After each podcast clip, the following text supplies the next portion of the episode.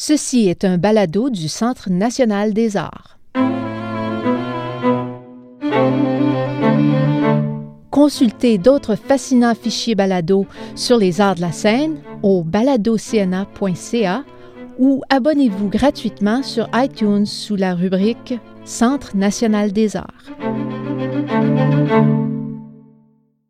Bonjour, bienvenue au studio Hexagone. C'est Marjolaine Fournier, euh, assistante contrebasse solo de l'orchestre du CNA qui vous parle. Je suis assise ici avec Jean-Jacques Van Vlasler et nous explorons l'univers symphonique. Aujourd'hui, notre sujet, quelque chose de vaste euh, et de rare.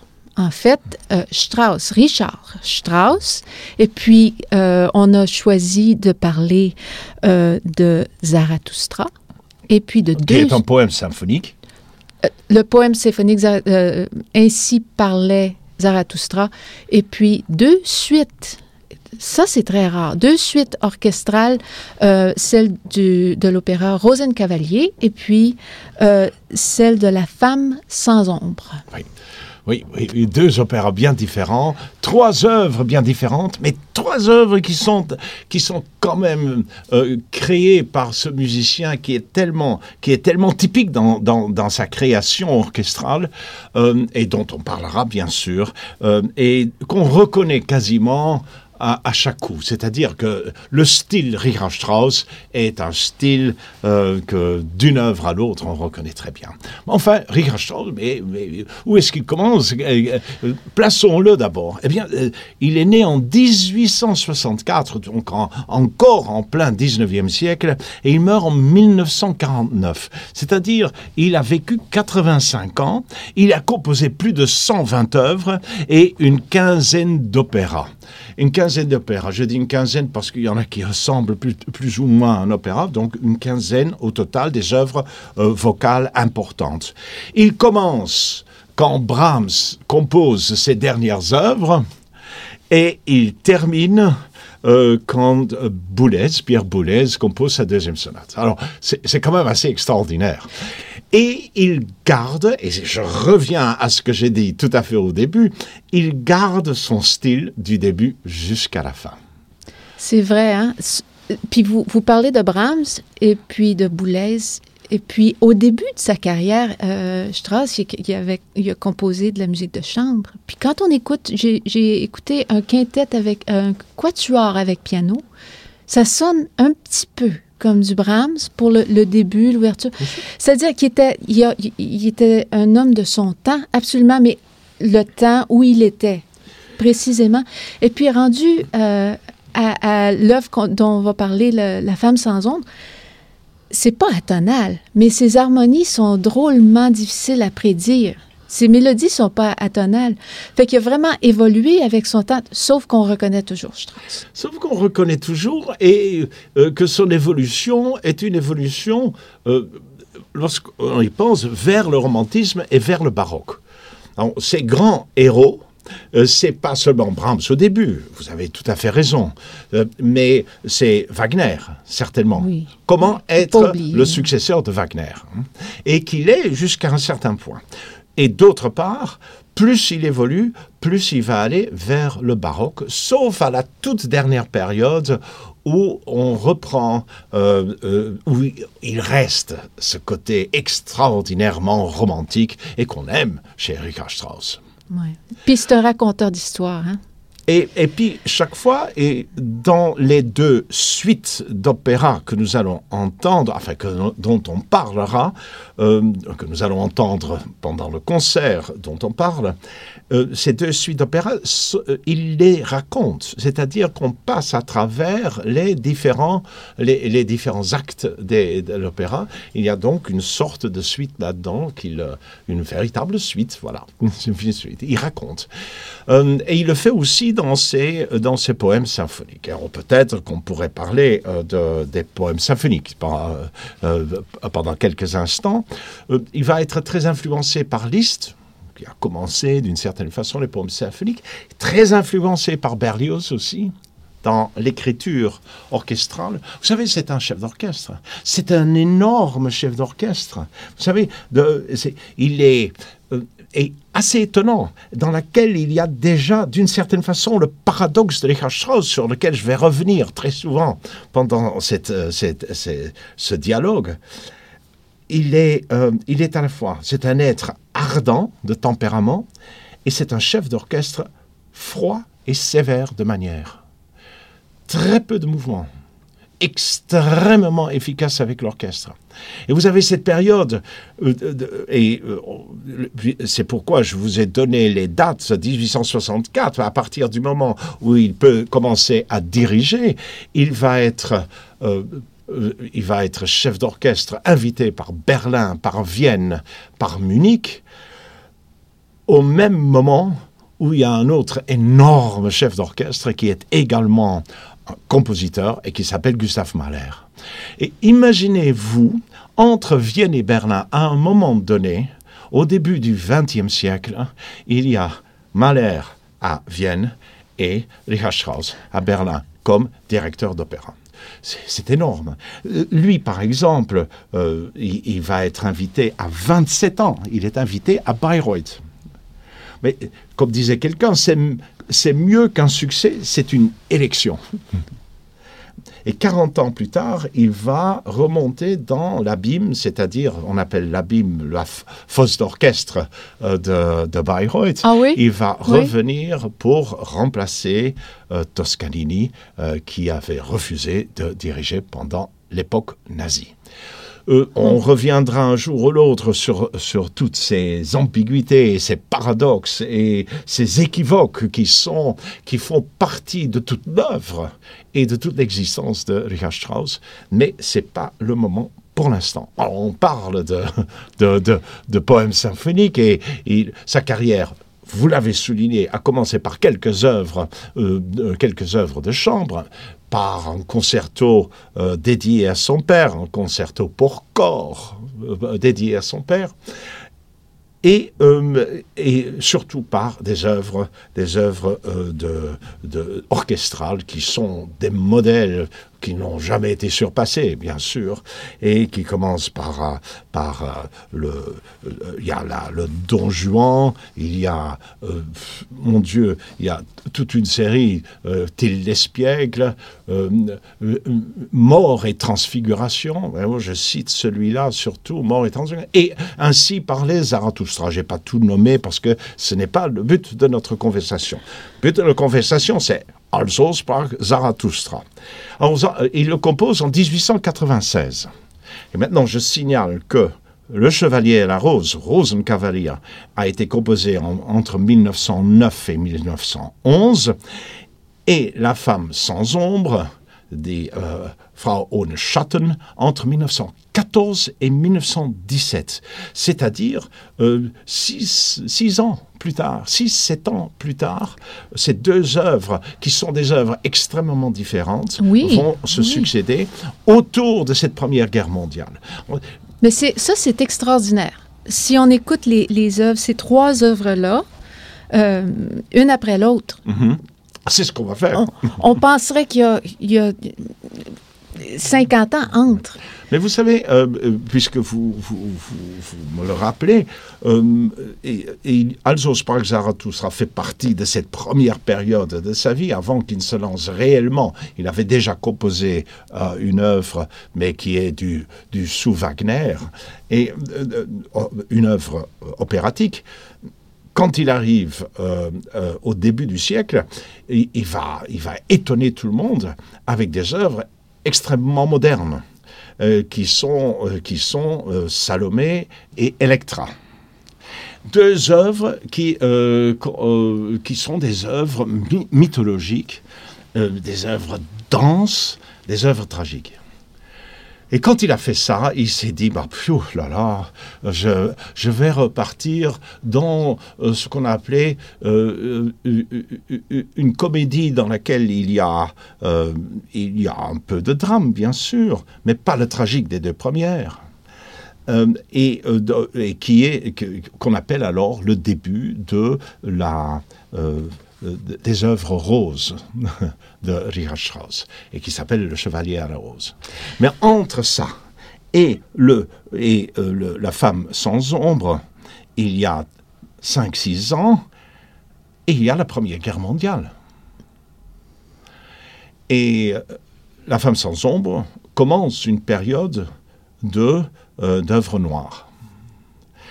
Ce n'est pas tout à fait une œuvre noire, comme Le Chevalier à la Rose n'est pas tout à fait une comédie superficielle. Il y a derrière cela un écrivain qui s'appelle Hofmannsthal, qui est un écrivain de tout haut niveau, symboliste essentiellement, et avec qui Richard Strauss travaillait merveilleusement bien, et avec qui il a fait euh, trois euh, chefs-d'œuvre.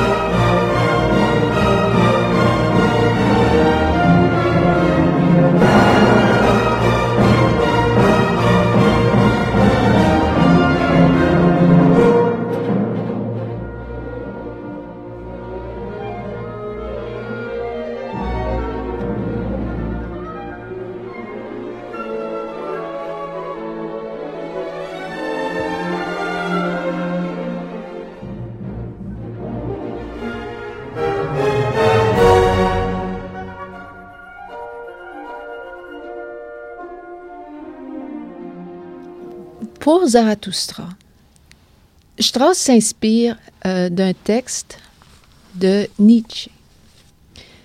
Mahler aussi s'est inspiré de, de- du philosophe. C'est- c'est- euh, euh, C'était euh, intéressant que vous, euh, que m'en parliez, parce que j'ai fait une comparaison un jour entre l'emploi d'un texte de Zarathustra et celui de Mahler dans la troisième symphonie, euh, dans sa troisième symphonie. C'est c'est un univers totalement différent. Alors, une petite, euh, une petite remarque. Voilà deux énormes chefs d'orchestre, deux hommes qui connaissent et qui ont ouvert l'orchestre symphonique à l'interprétation contemporaine, qui ouvre les couleurs orchestrales, qui ouvre des- sur des harmonies tout à fait, tout à fait nouvelles, tous les deux, chacun de sa façon, mais qui créent des œuvres métaphysiquement très différentes. Mahler est métaphysique et Richard Strauss euh, ses points faibles, c'est le côté méta- métaphysique. Il raconte des histoires. Il raconte des histoires et il ne peut pas, il ne peut pas se retenir à revenir à une sorte de, de, de beauté sereine, de, de calme intérieur, d'un côté viennois qui est entre sourire et, et larmes, mais ça ne va pas beaucoup plus loin. Et c'est pourquoi il a beaucoup de difficultés à créer des personnages extrêmement tragiques. Il, il a, dans La femme sans ombre, il a d'ailleurs, par rapport à l'opéra qu'on a signalé un peu avant, Salomé, Yohanan, le personnage tragique de Saint Jean-Baptiste. Il, il m'a dit, c'est c'est pas, c'est pas ma, ma meilleure production. Quelque chose comme ça. Vous savez, il le savait lui-même. Il le Oui. savait lui-même. Et puis, euh, Madame, Madame Wagner, qui, euh, Cosima, j'ai lu une citation, c'est vraiment intéressant. Elle dit à Strauss, elle lui dit, parce qu'il dirigeait, il composait, puis elle n'était pas trop certaine de, de la direction qu'il avait pris.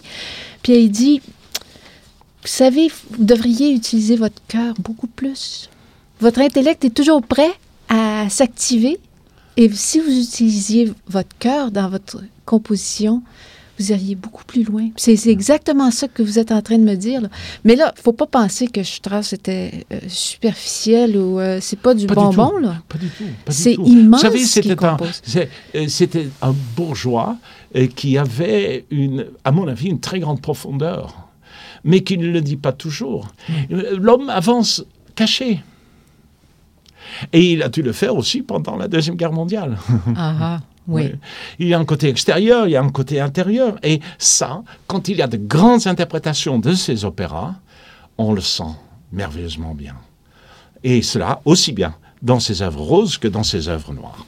Mais revenons pendant quelques instants à ce Also sprach Zarathustra. Oui. Parce que on a commencé. Vous savez que Nietzsche a écrit euh, que la musique a trop longtemps rêvé. Nous voulons maintenant nous réveiller. Nous étions des somnambules. Nous voulons devenir des rêveurs éveillés et conscients. Et en fait, c'est un tout petit peu ce que, euh, Richard Strauss fait dans cette œuvre. Il y a huit parties, huit parties enchaînées avec, et avec des associations euh, successives d'idées musicales. C'est un tout petit peu entre lutte majeure et le si mineur, lutte majeure qui est la force de la nature. Et là, le début, bien sûr, de l'œuvre est extrêmement connu connaît. par, Oui. euh, par le film de Stanley Kubrick. euh, euh, il, y a, euh, il y a un certain nombre d'années déjà. Et on, a, on, on a cette force en lutte majeure qui s'oppose au si mineur, qui est celui des interrogations et des aspirations humaines. Parce Et, que et toute après- l'œuvre passe de l'un à l'autre euh, d'un passage, c'est-à-dire du passage où le- l'être humain euh, se découvre à l'intérieur de la force de la nature, à la fin, le surhomme qui est nietzschéen, bien sûr, et qui, en fait, n'avait rien, n'a rien à faire avec le nazisme, mais qui était, euh, qui était l'être humain euh, qui s'est accompli entièrement. Fait que Zarathustra, c'est une œuvre encore descriptive, euh, c'est un poème symphonique. Oui, c'est le discours de Zarathustra, comme je vous ai dit, qui part de cette nature euh, et qui, qui, qui amène à, à, à la fin euh, à ce qu'on appelle le chant des voyageurs de la nuit, mais qui, qui est l'être humain qui a d'une certaine façon intégré euh, son humanité. Vous savez, Richard Strauss, c'est quelqu'un qui s'intéresse à la métamorphose, euh, la- le changement, la, la- la transmission. Comment devient-on être humain? Comment est-ce qu'on s'humanise? Toutes ces œuvres sont sur l'humanisation de l'être humain. Et, euh, et dès les poèmes symphoniques jusqu'à sa, sa dernière œuvre, jusqu'aux quatre derniers chants. Fait que, Comment est-ce euh, qu'on euh, est ouais. être humain? Et euh, je, crois que dans euh, ce discours de Zarathustra, qui commence de ceux des arrière-mondes, qui passe par l'aspiration suprême, c'est-à-dire notre élan métaphysique à nous, euh, qui arrive à des joies et des passions, c'est-à-dire la révolte de l'homme par rapport à la nature et de l'incompréhension qu'il a de cette nature, qui, qui passe en quatrième lieu par le chant du tombeau, qui est une sorte d'adieu à la vie. Euh, une interrogation dans le numéro 5 de la science et un questionnement, mais sans explication.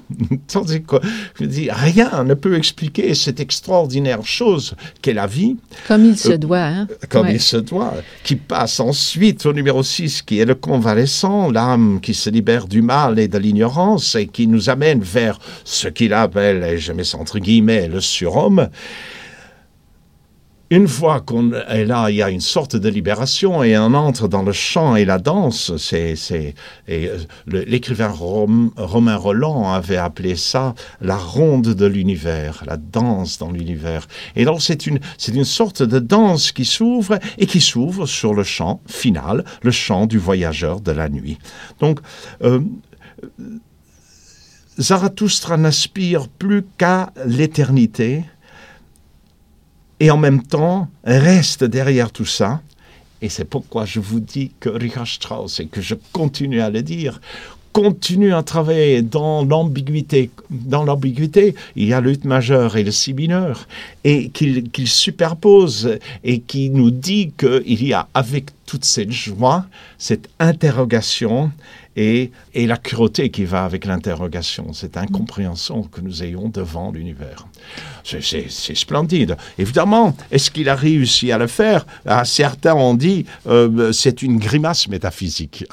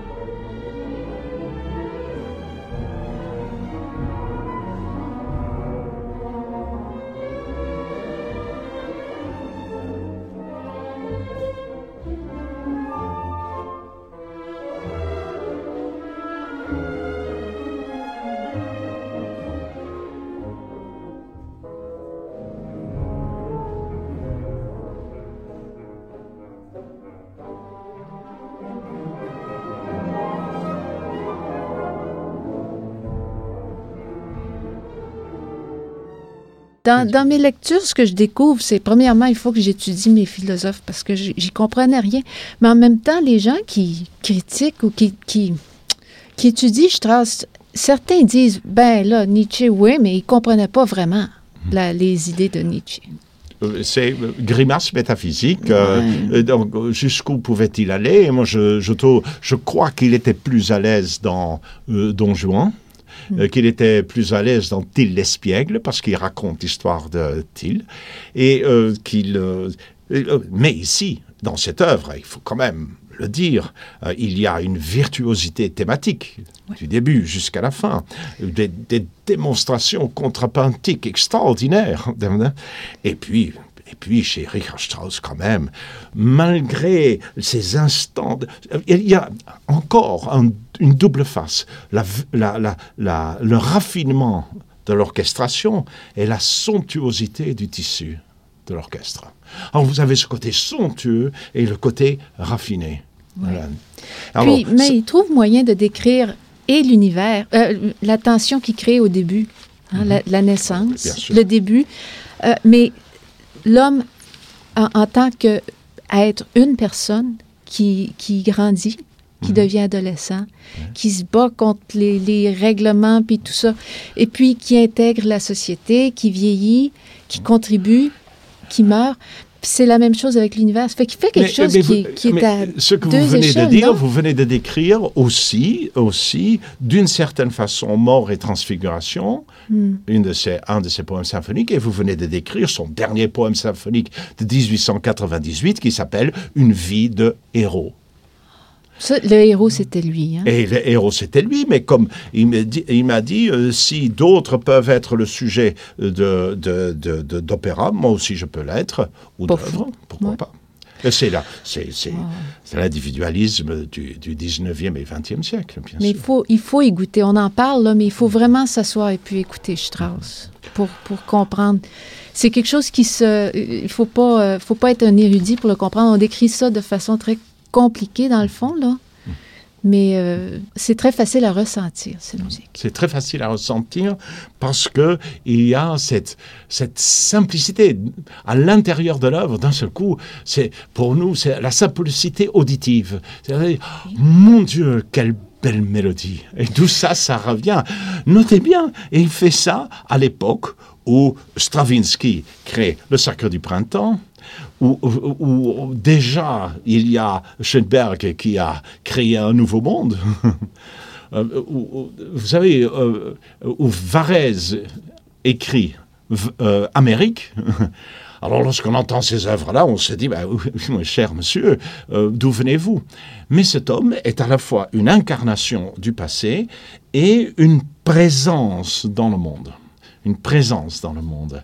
Ce n'est peut-être pas l'avenir de la musique qu'il a créé, mais c'est une, c'est un très grand chef d'orchestre qui comprend très bien l'orchestre et qui euh, continue son chemin du début jusqu'à la fin dans la même veine que nous avons essayé de décrire. Sans Strauss, il y aurait un grand trou, là. Eh oui, eh hein? oui. Le post-wagnerien, absolument. Est-ce, est que, je ne sais pas si on a le temps, mais euh, entre Wagner, Wagner, le leitmotiv. Hein? Mhm. Chaque personnage dans ses opéras avait une espèce de thème qu'on... Ah, voilà, euh, chacun des personnages a son thème. On entend le thème, on sait que le personnage, on fait référence à ce, mhm. personnage-là. Strauss faisait la même chose, mais complète, de façon complètement différente. Oui. Oui, il intègre. Euh, il, y a, il, y a, une métamorphose. J'ai employé mm. le mot plusieurs fois, métamorphose. Du, et il terminera par une œuvre qui s'appelle Métamorphose. Parce que c'est l'essentiel de, euh, de l'œuvre. Parce que c'est ainsi que nous sommes. Celui qui ne change pas meurt. Et nous sommes, et, tout ça, c'est dans le fond de, de ses œuvres. C'est la même chose dans le, Chevalier à la Rose, si on peut en parler pendant quelques minutes. c'est le Chevalier à la Rose. Tout le monde apprendra dans cet opéra à vivre différemment. Tout le monde comprendra la leçon la leçon de vie qu'il y a dans, dans, cette œuvre, qui, est une, qui, a, qui a une transparence toute mozartienne. Hein. Ah ben vous dites Mozart, est-ce que vous ne pensez pas que c'est un peu comme euh, le mariage de Bien Figaro? sûr, c'est comme le mariage de Figaro. C'est un petit peu la même, oui, oui. La, même sorte d'histoire. Et puis, euh, et, et, cette ambiance orchestrale dans laquelle, qui, qui, qui, qui qui relève ou qui donne une, pureté de, l'émotion absolument formidable. Mais derrière cela, derrière cela, derrière l'histoire qui est une histoire de tous les jours, c'est-à-dire euh, le, la femme, son amant, mais qui est un travesti, donc qui rend les choses encore plus ambigu. Et, l'ambiguïté fait partie de cela. Le théâtre dans le théâtre fait partie de, de, des œuvres de Richard Strauss. C'est-à-dire, il y a cette, euh, cette, la maréchale, mais euh, cette maréchale qui, qui, a, qui a 32 ans. Hein, c'est, il faut et pas. Vieille, il faut vieille, pas, vieille. Oui, qui est très vieille. Et, euh, et qui a cet amant qui doit avoir 17 ans. Et je ne. Euh, oui, ben oui, je souligne parce que dans ses recollections et réflexions, euh, ses mémoires en fait, euh, Richard Strauss l'écrit l'écrit là, il décrit l'âge des deux. Um, il, dit là, elle doit être jeune et, belle comme tout, et à 32 ans, et, quand elle est de mauvaise humeur, de, temps en temps, elle, se sent ancienne comparée à son, à son amour, ce garçon Octavian de 17 ans.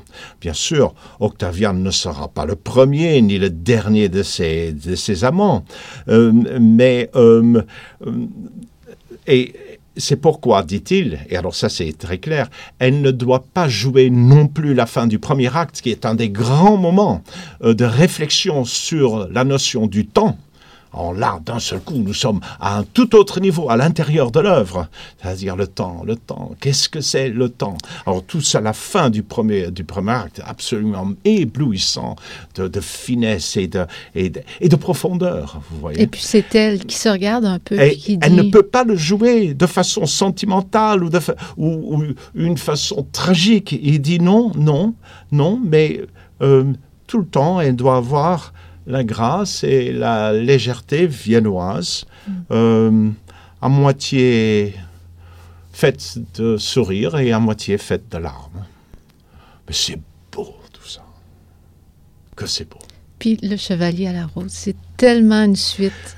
C'est une très grande œuvre par son équilibre général, par, son, oui. par la beauté de ces grands moments, parce qu'il y, y, en a, il y en a trois à la fin de, de, de, de, de la première scène, aussi dans le deuxième acte, la, la, fin du premier acte, euh, aussi par la euh, dans le deuxième acte par la présentation de la rose. Vous savez, il y a un moment miraculeux ben, qu'on n'entend pas dans la suite orchestrale aussi bien que dans l'opéra, parce que l'opéra, c'est la présentation de la rose d'Octavian à la jeune Sophie dont il tombera amoureux. Et c'est l'histoire traditionnelle. Comme de raison. Le, comme ben oui. de raison, bien sûr. 17 ans et 17 ans, ça va mieux ensemble que 17 et 32.